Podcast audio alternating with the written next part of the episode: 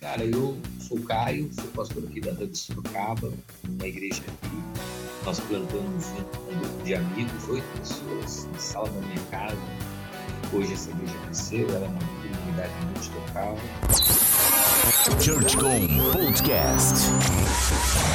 Bom dia, boa tarde, boa noite, seja muito bem-vindo a mais um ChurchCom Podcast. Eu sou Rodrigo Mota, fundador da ChurchCom e tenho o prazer de receber o Caio Batista hoje. É um pastor, comunicador lá da Igreja Hub em Sorocaba e ele tem muito para falar sobre comunicação, tem muita experiência no mercado secular e principalmente com igrejas, está envolvido com CTPI e a gente vai ter a benção de ouvir ele aqui e ter muito insight para trabalhar na comunicação, com tecnologia e muito mais.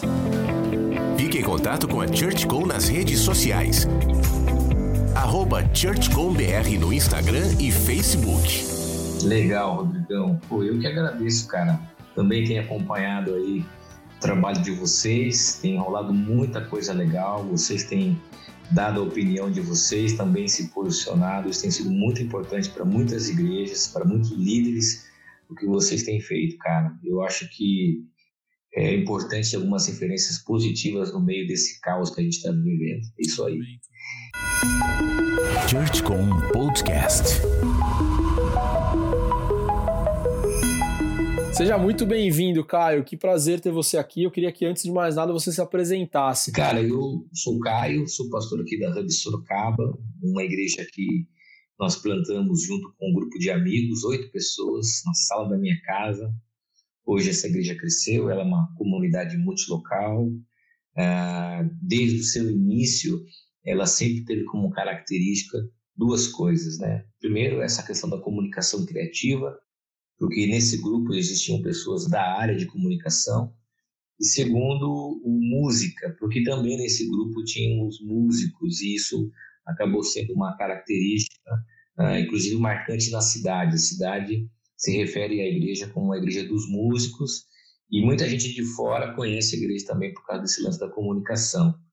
Mas quando eu plantei a igreja, a igreja, no início, eu não tinha condição de ser mantido pela igreja, e eu acabei indo para o mercado. É, eu já trabalhava isso antes do seminário com comunicação e eu fui então trabalhar nessa área junto com alguns amigos que também são da Hub.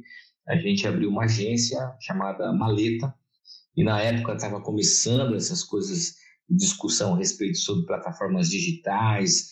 Na época eu lembro que estava é, surgindo esse lance do e-commerce, né, se os caras investiam ou não. E eu me envolvi nessa área de comunicação, trabalhei no mercado até 2017, com vários segmentos na área de planejamento, gerência de contas, que é uma área que eu gostava muito. A agência cresceu, hoje ela chama-se Pitaia, tá aí até a dica para a galera seguir, pessoal muito criativo, grandes amigos lá. Mas eu acabei trazendo muito dessa experiência do mercado e dessa relação com a internet para o ministério, né, para a vida. E eu percebi que isso sempre foi uma carência muito grande da igreja, né, de uma forma geral. E por trabalhar nesses dois ambientes, eu acabei sendo convidado aí para falar, para discutir, para trocar ideia. Ainda tenho as minhas ligações com o mercado, tenho alguns amigos, alguns ex-clientes que a gente mantém um relacionamento ainda profissional, de consultoria, de acompanhamento. Mas hoje eu me dedico 100% ao ministério como pastor da Hub e como secretário de evangelização da IPI do Brasil, que é a igreja que eu faço parte, além de ser professor dessa área de comunicação também e da área de plantação de igrejas na Faculdade Teológica da IPI, que é a FATI. Você ainda tem muito contato e envolvimento com o CTPI, né? Pô, sim, CTPI é uma coisa de, de uma identidade. Alguns anos atrás eu fui convidado pelo Gustavo Nicolini, que é um grande amigo, a assumir a coordenação de comunicação. A gente estava reposicionando o Congresso, mudando de tamanho, mudando de linguagem, e eu fiz parte, junto com ele, dessa essa repaginada na comunicação do CTPI, um reposicionamento de comunicação, né, tanto nas redes sociais, como principalmente no evento, que é o Congresso. Né? Então, desde 2014, eu estou à frente aí da comunicação do CTPI. Hoje já tem uma equipe, na época não tinha, né? hoje já tem uma galera muito, muito boa lá, os caras feras. já temos um time, então fica mais fácil de coordenar. Saiba muito além da tática, marketing digital e ferramentas. Acesse churchcom.com.br/livros e adquira os e-books e livros da Churchcom. Cara, com a sua experiência, você viu a evolução desse assunto comunicação entrando na igreja. Como que você analisa a comunicação na igreja, o potencial e principalmente ela aplicada como ferramenta na missão de Jesus? Cara, é muito interessante estar falando sobre isso, cara, porque eu tive muitas conversas, horas de conversa, palestras, convencendo amigos, pastores, líderes a olhar para essa realidade, para a realidade virtual, né? E a gente convencer esses caras que o movimento era esse e, e, eu lembro que quando nós abrimos a agência, eu, a Michelle, o Coto, uh, o Marcelo, o nosso alvo uh, seriam as igrejas. A gente queria vender comunicação para as igrejas. Cara, foi uma grande decepção. Uh, a gente não vendeu para ele, não conseguiu, cara, porque uh, primeiro que as pessoas não tinham essa visão, segundo que elas achavam que isso era um investimento irrelevante. E nós fomos para o mercado circular, porque a gente precisava sobreviver, deu muito certo mas a gente não atendeu as igrejas, porque as igrejas a gente prospectava, marcava uma reunião, e os caras falavam assim, ó, e aí? E agora, cara, com esse caos que a gente está vivendo, que essa pandemia nos proporcionou, colocou todo mundo nessa corrida. E aí eu falo o seguinte, Rodrigo, tenho falado isso em algumas palestras. Isso é um momento histórico, cara, porque talvez nunca isso tenha acontecido. A igreja está no mesmo momento histórico cultural que a sociedade. Cara, não é só a igreja, é o cara que tem uma padaria, é o cara que tem uma escola, é o advogado, é o professor de educação física. É o único momento que a igreja está sendo exposta ao mesmo quadro de mudança que a sociedade está sendo exposta, entendeu? E eu acho que isso é uma oportunidade. Está todo mundo hoje diante do mesmo, é, do mesmo cenário, cara. E, e isso é muito importante. Lembra que a gente trocava uma ideia alguns anos atrás? Pô, a igreja está atrasada, cara, a igreja está atrasada. Você trabalha com isso, sabe disso. Pô, a igreja está discutindo se pode bateria na igreja, se não pode bateria. A igreja está discutindo se tem que ter uma fanpage ou não. A igreja sempre teve um delay, a sociedade. Cara, e agora, meio que acabou esse delay, está todo mundo no mesmo patamar, né? Na mesma situação. E isso, eu acho que vai gerar mudanças positivas dentro dessa relação com a comunicação.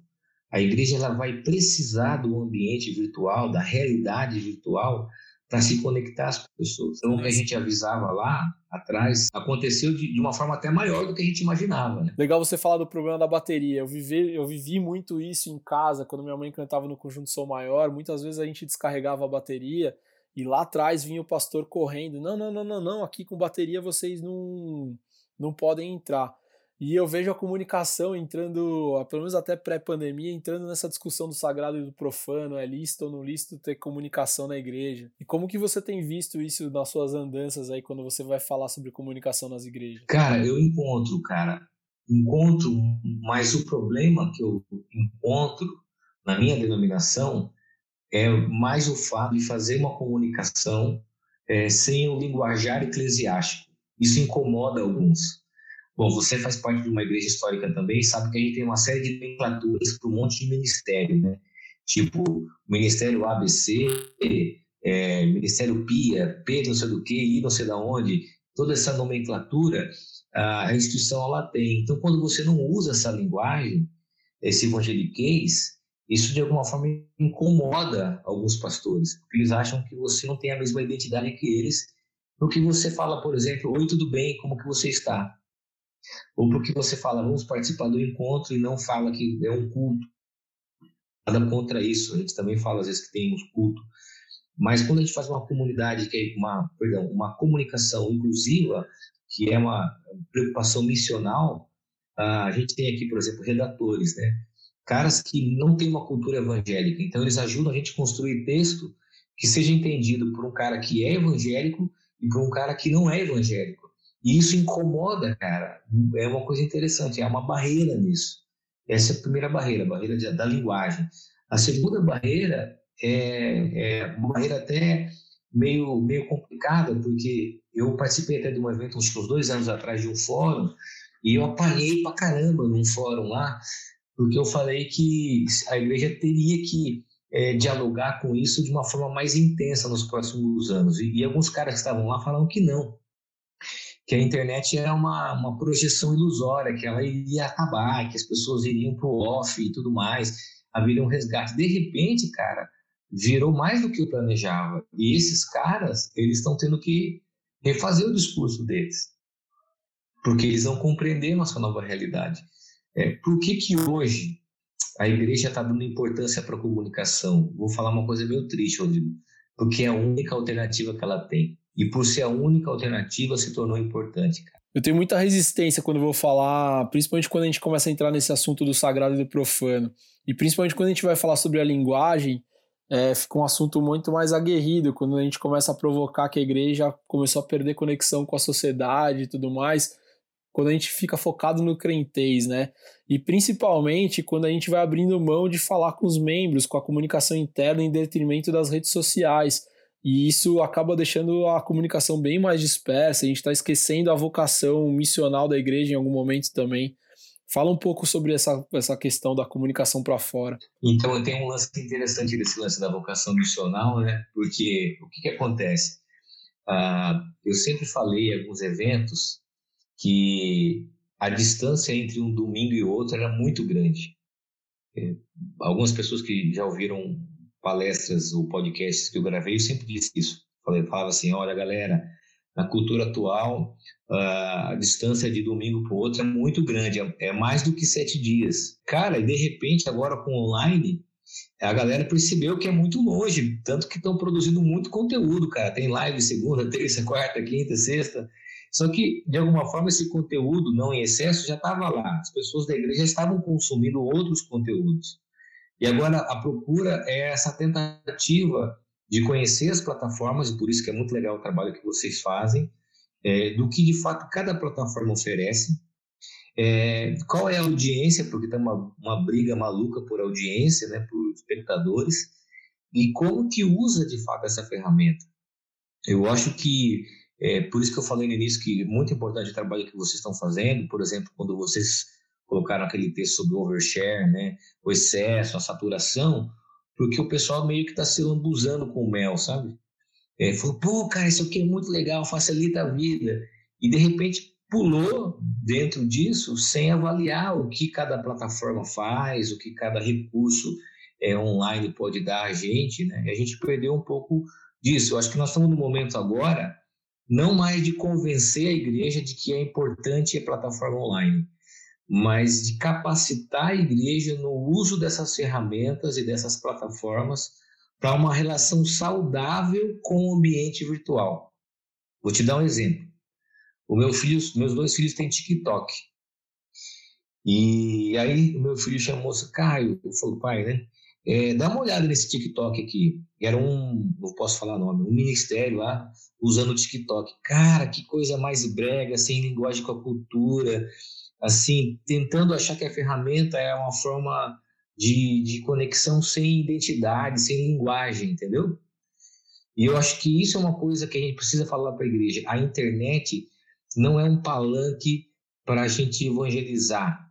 Claro que é muito importante, mas a internet é uma linguagem e existe uma forma de se relacionar com esse ambiente virtual, entendeu? E ela é relacional, né? Uma coisa que a gente vai esquecendo na comunicação da igreja, a gente fica focando em fazer banner, outdoor, comunicar evento, falar de agenda e vai esquecendo que a comunicação social, principalmente, é uma comunicação relacional, de contato, de provocação, de resposta, para trazer as pessoas para uma transformação de vida, né? E, putz, é muito melhor do que fazer banner, fazer display e a gente vai deixando, vai tornando essa prática meio que a verdade, vai abrindo mão de ser relacional, que é o que a gente precisa ser. Já imaginou sua igreja na ChurchCom? Planejamento estratégico, criação e design, terceirização de estrutura de comunicação, redes sociais, cobertura de cultos e eventos ao vivo. Pensamos, planejamos e criamos para igrejas. Fale conosco. Contato arroba churchcom.com.br Cara, exato. A igreja ela quer mais divulgar a programação do que ter um relacionamento. Agora o pessoal está meio que correndo atrás dessas plataformas, né? É, eu, eu vi um texto do, Darren Patrick lá falando sobre isso, que a galera agora não quer mais consumir, ela quer participar, quer interação. Então tem muita gente que agora não quer só assistir live, ela quer que o nome dela seja citado na live, ela quer ter interação com a pessoa. E a igreja também tá, não está percebendo esse tipo de linguagem. Ah, algumas pessoas poderiam se propor a ajudar a igreja no desenvolvimento desse tipo de texto. Né? Aqui a gente tem uma galera que trabalha com redação, né? que é um grande desafio para as igrejas, elas entenderem a produção de conteúdo. Semana passada eu estava numa reunião com o pessoal discutindo sobre comunicação, eu até brinquei. Falei, cara, alguém precisa ter ideia de dar um curso de redação para as igrejas, assim, redator. O cara que entende de texto, uh, tem até uma amiga muito especial que é a Cíntia, que manja muito disso, o Binho também, porque a igreja tudo é atracional, né, cara? tudo é venha, tudo é assista, tem nenhum tipo de relacionamento, pô, conexão, interação, não tem nada disso, cara. Não, não tem, cara. Eu acho que falta o que a gente chama em agência de plano de mídia, né? um plano de atuação digital. Mas eu tenho sugerido, eu falei algumas lives para pastores e líderes, a segmentação, por exemplo. O pessoal não sabe usar a, o que cada ferramenta oferece e trabalhar com essa questão dos públicos. É, vou, vou, contar um pouco da nossa experiência aqui. Quando começou, você lembra das primeiras semanas que foi uma loucura? Sim. Que inclusive saiu do, do, dos seus textos, a gente participou aí de um, de um, grupo de pessoas ligadas à comunicação, você também estava lá no, naquele grupo. Uh, foi aquela correria, né, meu? Parece que eu lembro, sabe, poodle de que poodle que mora em apartamento? Você pega o poodle, você solta ele no, na, na ali no, no hall de entrada do, do jardim do prédio, cara, o pudo sai correndo. Cara, foi uma sensação assim, abriu as comportas, né? E foi aquela correria, cara. Eu lembro que, meu, orçamento, caras ligando, que equipamento que eu compro, como que eu faço, aquela coisa toda. E eu lembro, nós fizemos uma reunião com a galera da comunicação, a gente tem muita gente aqui de comunicação. O pessoal falou assim: nós não vamos surfar essa onda, nós vamos deixar essa onda passar. Nós vamos numa outra onda. Nessa agora a gente não vai. Cara, e a gente manteve a, mesma atuação digital, com o mesmo cronograma de postagem, com o mesmo conteúdo, transmissão online, a gente deu uma repaginada por causa da linguagem, do tempo. Cara, e a gente deixou passar. E aí, naquele momento, a gente trabalhou segmentação do pequeno grupo, né, do grupo de pessoas, que a gente chama de um aqui, né, ou dos grupos de afinidade para a grande audiência. O que nós fazemos não tem é, só o alvo ou público externo, entendeu? As nossas postagens, as nossas ações de comunicação, elas não são 100% voltadas para a audiência externa. Ela é segmentada. Então, tem comunicação, vou dar um exemplo. Hoje saiu a comunicação aqui da galera, nós temos um bom marketing indoor aqui, sabe, cara? O endomarketing. Então a gente tem grupo de WhatsApp, lista, e-mail marketing. Eu tenho uma comunicação muito forte para dentro. Ah, nos últimos anos a gente desenvolveu isso. Então a gente soltou uma comunicação sobre a contribuição. Ó, hoje é dia 30 e a gente está aqui ah, com 96% da nossa arrecadação. Falta 4% para a gente alcançar junto. Cara, se você clicar agora, entrar nas nossas fanpages, na fanpage, entrar no nosso perfil do Instagram, não tem nada sobre isso. Está é, tá segmentado, entendeu? Tem muita gente soltando comunicado já para falar sobre contribuição, é um desespero. Porque não sabe, cara, usar a segmentação. Estou sendo um profeta da segmentação. Cara, segmente a comunicação da sua igreja, do indivíduo, do grupo pequeno ao grande audiência pública. Se você não trabalhar essa segmentação, dividindo a sua igreja num marketing voltado para essa audiência externa e um marketing indoor, o endomarketing que a gente chama, você vai é, aumentar a velocidade das coisas e você vai perder pessoas que querem vínculo e cuidado. Porque as pessoas que querem vínculo e cuidado, elas vão para o público restrito elas vão para as esferas mais restritas, elas não vão para a grande audiência. Uma sutileza que eu sempre falo nas igrejas e adiciono nas estratégias que eu tenho feito aqui é utilizar o membro como a nossa principal mídia, né? As pessoas são a nossa principal mídia. Você conectado no um a um, engajando com as pessoas, você vai tendo menos dispersão na mensagem, você tem mais foco na sua comunicação E isso é muito importante para a gente preferir isso aos canais sociais, a criar grandes estruturas de comunicação, focar nos membros talvez seja um dos grandes lances aí da comunicação. Oh, eu vou até falar um, um, ponto negativo também, acho que é legal porque eu estava agora, antes de falar com você, na reunião da equipe pastoral, e tinha a Carlinha, que é professora também aqui da Uniso, na área de designer, ela falou assim, olha, a gente tá com um buraco aí nos relatórios, a gente também vê relatório, cara, não por causa de audiência, mas por causa de perfil.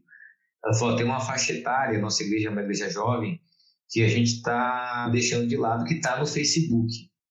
E a galera de comunicação, você sabe disso, cara, os caras têm muito receio com o Facebook, a galera está empapuçada, saturada. E o pessoal, não, o Facebook não. Eu falo, não, a gente precisa ter alguma ação, alguma ferramenta de interação também no Facebook. E a gente precisa estar tá lá para interagir com o pessoal, com esse pessoal acima de 50 anos, aí 45, 65 anos, que estão no Facebook, na grande maioria mulheres, né? E, e, isso é uma coisa interessante. Você, quando fala em segmentar, também usa os dados, é, sabe fazer uma boa leitura de informação do que as redes sociais oferecem. Né? É, não dá para você, eu sempre disse isso, comunicar com todo mundo de, da mesma forma. Você tem que segmentar nos dias de hoje, senão você vai levar a galera na saturação, você vai levar a sua equipe uma ansiedade, o pessoal não tem noção do que é tráfego ainda de comunicação, então o cara solta um banner na segunda-feira com um cronograma de todas as lives. Ele acha que a pessoa vai dar um print vai acordar todo dia olhar. Uh, não é assim, né, cara? Mudou a noção de consumo de informação. Então precisa segmentar, cara. Eu acho que um bom tema aqui do nosso bate-papo, você que está ouvindo, é procurar saber um pouco mais sobre a segmentação, ou seja, o que cada ferramenta oferece qual o público que essa ferramenta alcança e, e distinguir os grupos que você quer é, comunicar, se relacionar. Acho que isso é muito importante. Quando você fala de dados, tem, você tem que levar em conta o jeitão do canal, né? No Instagram tem um post que dura 20 horas, no Facebook dura 3 e tem 1% só de exposição no feed. Quanto mais seletivo você vai ser na sua comunicação, mais assertivo você vai ser também. E aí você consegue ampliar, inclusive, a exposição quando você usa essa tática do membro como mídia. A gente chama isso, em atuação digital, de integração, né? Você está integrando as suas ações. Você está trabalhando diversas plataformas, comunicando com grupos diferentes, mas ao mesmo tempo você está ganhando volume, você está integrando, né? É, e isso é uma coisa interessante. Uma coisa que eu vejo, já aconteceu isso no Hub, às vezes acontece, e eu sempre estou de olho com isso, é, o cara pegar a mesma comunicação e, e adaptar e disparar tudo, toda a mesma comunicação nas diversas plataformas sem nenhum tipo de preocupação com a linguagem de cada rede, entendeu?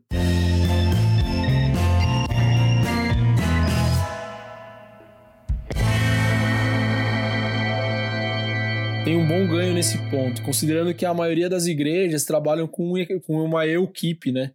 Como que você estrutura a estratégia multicanal e multitarget nessa realidade das igrejas de Equipe? Cara, então, uma das coisas que me ajudou muito, tem um brother, não sei se você conhece, chamado Rafael Lira, Lira Boy, cara, do JV, um amigão também, amigo do Netão. eu, em 2014, cara, eu fui para os Estados Unidos e eu conheci uma igreja chamada Grace Church, Grace Community Church. É uma igreja que não tem templo. Essa igreja, ela, é, eles usam uma plataforma lá chamado Mobile Church. É um ministério, uma empresa que oferece estrutura para a igreja e monta uma estrutura aos finais de semana. Cara, daí eu fui para a igreja, eu lembro que quando eu fiz contato, eu fui fazer esse internship, né, conhecer lá, falei, cara, como vai ser se relacionar com uma igreja que não tem prédio? E o que mais me abençoou lá, cara, impactou minha vida, é a organização deles em relação aos voluntários. Como que os caras fazem dois, três cultos por domingo, reúnem mais de 4 mil pessoas sem ter tempo, pegando um auditório de uma escola, né? Meu, os caras montam uma estrutura, assim, é inacreditável, cara. Os caras montam uma estrutura, som, palco, luz, voluntário para criança e dois pastores é, dois funcionários da igreja, vamos falar assim, né, e uma igreja daquele tamanho. E uma das coisas que eu aprendi lá é trabalhar gestão de voluntariado. Que você, para ter voluntariado, você tem que ser um cara organizado. o voluntariado hoje, para nós, a gente esguela o cara, a gente sufoca o cara, aperta o pescoço do cara. É, e a ideia não é essa. A ideia é você ter mais pessoas servindo, dando pouco tempo, mas um tempo de qualidade. Então, quando eu voltei de lá, o Lira me ajudou a aplicar esse conceito que a gente chama de coletivo hub hoje. Então, nós temos muitos voluntários e a gente se organiza para trabalhar com esses voluntários. Então a gente tem um secretário, que é o Bruno, e esse cara, ele é organizado, ele serve os voluntários. Então vou dar um exemplo na área de comunicação. A gente tem séries temáticas. Cada mês é um designer que faz as nossas artes. E, e, aí o que acontece? Só que o cara que vai fazer a arte, por exemplo, do mês de junho, ele já sabe o que ele vai fazer. O Bruno já passou os prazos, a gente já serviu a ele, então ele tem fôlego. No mês de julho é uma outra pessoa. Como no mês de maio agora foi a Michelle. A Michelle já fez, mandou todas as peças para CD para a gente no prazo, tudo bonitinho. O que acontece com o maior problema que eu vejo é que nós, pastores, a gente não sabe trabalhar com o voluntariado, não se organiza. E quando você tem uma equipe boa, sabe organizar, olha, um vai ajudar a gente no tráfego, outro vai ajudar a gente no planejamento, outro vai ajudar a gente apenas na parte de elaboração de vídeo, a elaboração de designer, e isso facilita o trabalho da equipe. Isso é uma coisa muito maluca, facilita muito. Hoje, Rodrigo, nós temos uma pessoa que é o Rafa Genari, que ele é o social media da igreja, ele é o designer da igreja, ele trabalha para a igreja. Hoje eu posso dizer, em 2020, depois de sete anos, que a gente tem um profissional da área. Mas até um ano atrás a gente não tinha. O que, que a gente tinha? uma boa rede de organização de equipe. Ainda a gente tem, não é todo o trampo, todo o job que o Rafa faz. Na verdade, hoje o Rafa serve esses voluntários, esses caras ajudam o Rafa e a gente tem que trabalhar um senso de organização. Tem duas falas nessa, nessa sua resposta anterior que eu queria pegar. A primeira é que eu conheci a Igreja Red em março, eu fui dar um workshop lá e vi muito de perto que ela funciona exatamente como esse exemplo americano que você deu. É uma igreja que monta e desmonta todo domingo, também numa escola. E muito legal que você vê nos, nos voluntários e na galera que está envolvida na igreja o senso de missão. Eles claramente contam é, o que, que eles estão fazendo, o que, que eles esperam das pessoas e engajam as pessoas nessa missão. E a outra coisa que também está nessa fala é que é muito legal quando você organiza a história, a estratégia da sua igreja e que você consegue ser intencional e ser claro nessa, nessa contação de história sobre o porquê que a gente está fazendo isso e para onde a gente vai, né? o quanto é necessário uma igreja ter um planejamento, cara. Você sabe que uma das coisas que eu mais é, ressalto, que eu aprendi no mercado secular, foi a noção de tráfego. E você chegar numa agência segunda-feira da manhã, é, segunda de manhã, né? É, sentar com a equipe, pegar lá e dizer o seguinte: nós vamos fazer isso dia tal, esse é o tráfego, vai entrar aqui, vai sair aqui, e esse senso de organização, a gente muitas vezes na igreja não tem. Então, a gente liga para o cara que é designer, que está fazendo faculdade, e fala: Cara, preciso de uma arte para o acampamento. Para quando? Para amanhã. Ah, eu preciso fazer. E aí, essa sensação de que tudo é urgente e feito na emergência, não dá espaço para o processo criativo, não dá para planejamento, não dá espaço para nada, né?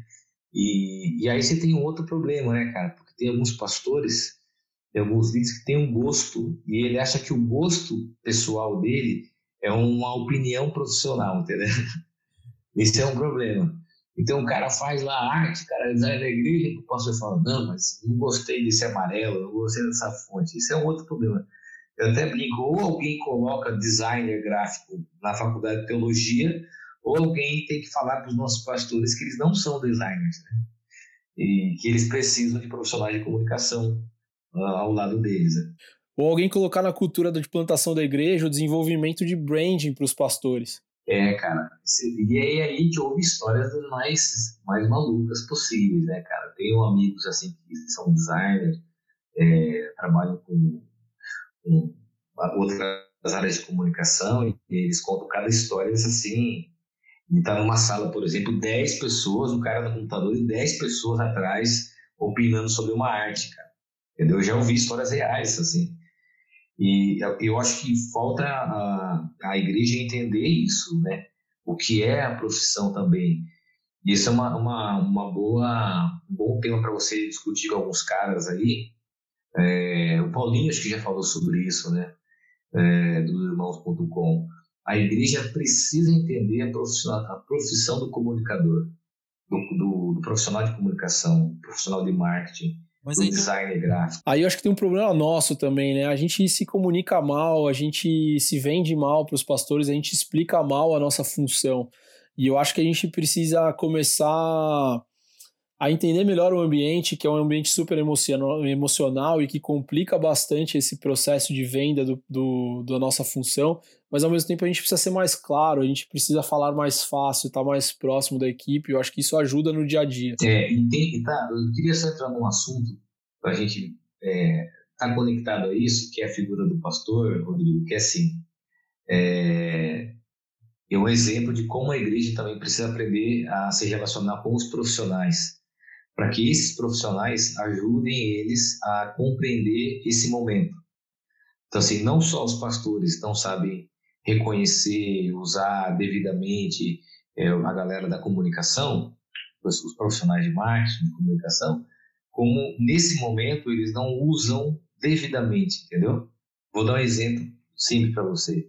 Cara, eu duvido que esses pastores que fazem lives o dia inteiro ou que fazem programações na internet quatro, cinco vezes por dia, eles tenham perguntado para alguém da área da igreja, uma geração mais jovem, falando assim: o que, que vocês acham disso? Eu duvido, cara, entendeu? E aí, era, era um momento, cara, como a gente fez aqui, como eu sei que todos os pastores fizeram. É, eu tenho amigos que fizeram isso, cara. Chamaram a galera de comunicação e marketing, sentaram, e aí? É, para onde nós vamos? O que, que nós vamos fazer? Só para você ter uma ideia, semana passada aí teve uma reunião com a galera de comunicação aqui, teve uma proposta lá, muito maluca, mas eu achei legal, acho que vai entrar no tráfego das próximas semanas. É, você lembra daquele lance da MTV, que tinha um momento que os caras falavam assim, desliga a televisão e vai ler um livro? Lembro. A gente tá ficando velho, né? É, cara, isso aí entregou idade, velho.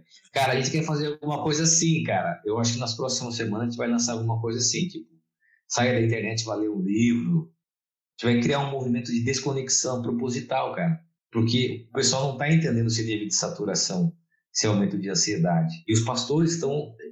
Eles estão assim, cara, pô, ele tinha uma igreja de 80 pessoas no domingo e hoje ele faz uma live e tem 100 lá no Facebook. O Facebook, eu, brinco e falo, pô, o Facebook tinha que mudar os números, né, cara? A forma de ser mais honesta. Aí o cara vê lá o Facebook dele, nossa, mil visualizações. E o Facebook não conta a verdade para ele, né, cara? Aí o cara fica assim, pô, preguei para mil pessoas, vou fazer mais live durante o dia, entendeu? E, e o cara não sabe ler esses números, por isso que ele precisa do profissional de comunicação para que esse cara de comunicação saiba, perdão, ajude ele a fazer a leitura correta disso. Fique em contato com a ChurchCom nas redes sociais. Arroba no Instagram e Facebook. Tem uma pesquisa do Google que saiu esses dias falando, falando que as pessoas não estão necessariamente tão tensas e tão é, emocionadas a ponto de se matar como a gente está imaginando que as igrejas estão imaginando. Parece que elas estão entendendo claramente que é um tempo de ficar em casa, esperar, apesar da ansiedade de quando a gente vai ver essa história da pandemia passar, mas as pessoas têm, têm uma serenidade que a gente viu nessa pesquisa do Google. Cara, é legal você falar isso, velho.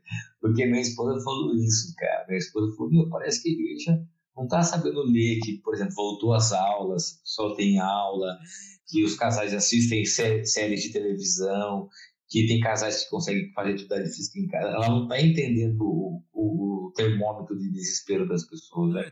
Uma das coisas que eu estou vendo aqui, que me parece ser novo nesse tempo, é um prenúncio de que o mundo gospel pode acabar, né? Parece que a música gospel, que está muito baseada no estrelato, na aglomeração, naquela coisa da superexposição do ídolo, parece que ela está em xeque.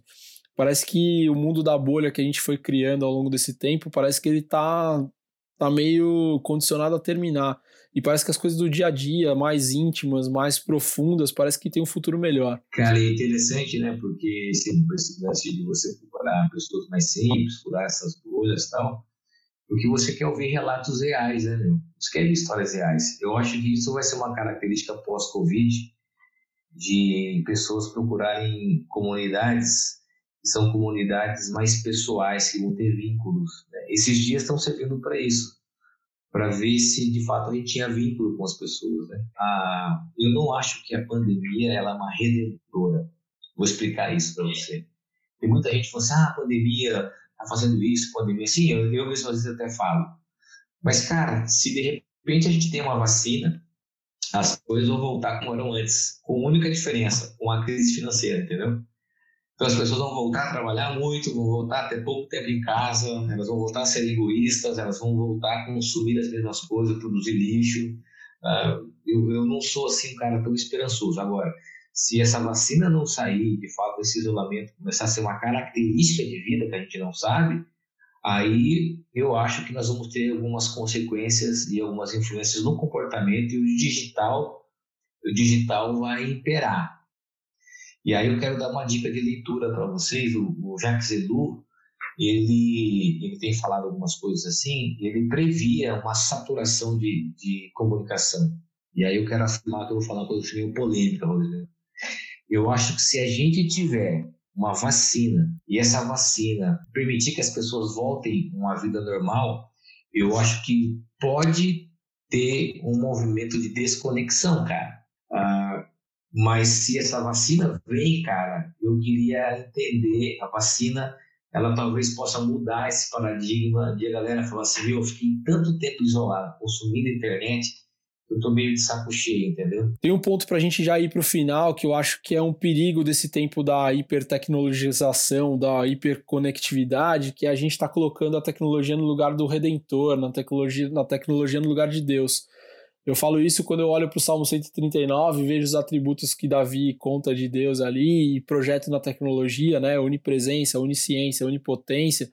A gente vê que a tecnologia emula muito desses, desses atributos, e principalmente no amor, quando a gente vê que o amor que, que ele fala que é profundo e é intangível, tá nos vícios, né? Tá naquela hiperconectividade, na sensação de ausência que a tecnologia nos oferece.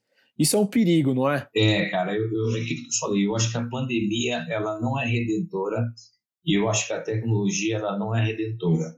A, a pandemia pode ser uma grande lição de aprendizado, assim também como a tecnologia pode se mostrar uma boa ferramenta para a humanidade. É tão somente isso. Quando a gente fala de tecnologia, a gente já está vivendo uma vida meio de Jetson, né? E parece que a igreja está chegando meio atrasado nessa história, né? É, cara, tem, tava rolando algumas coisas. Eu gravei até um, um episódio lá com o pessoal do Bjork e Poloto chamado é, falando sobre a igreja Black Mirror, né, cara?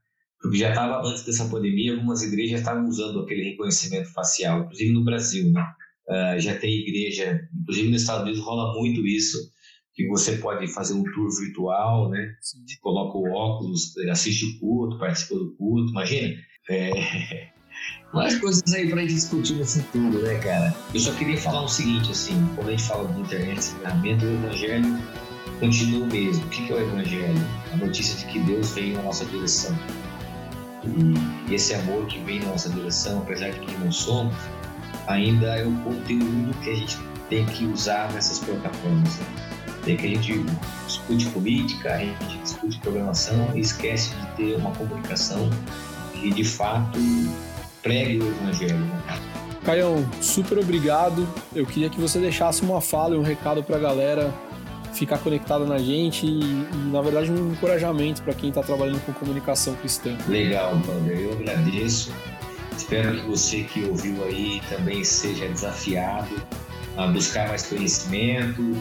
A igreja precisa, nos dias de hoje, de caras que estão discutindo e trabalhando nessa, nessa realidade. Gente, eu espero que você tenha se deliciado com essa conversa com o Caio. Eu tenho certeza que a gente está sendo muito abençoado com essa sequência do podcast novo, falando sobre comunicação mais profundamente. E eu espero você no próximo episódio. Até o próximo ChurchCom Podcast. Valeu! Fique em contato com a ChurchCom nas redes sociais. Arroba ChurchComBR no Instagram e Facebook.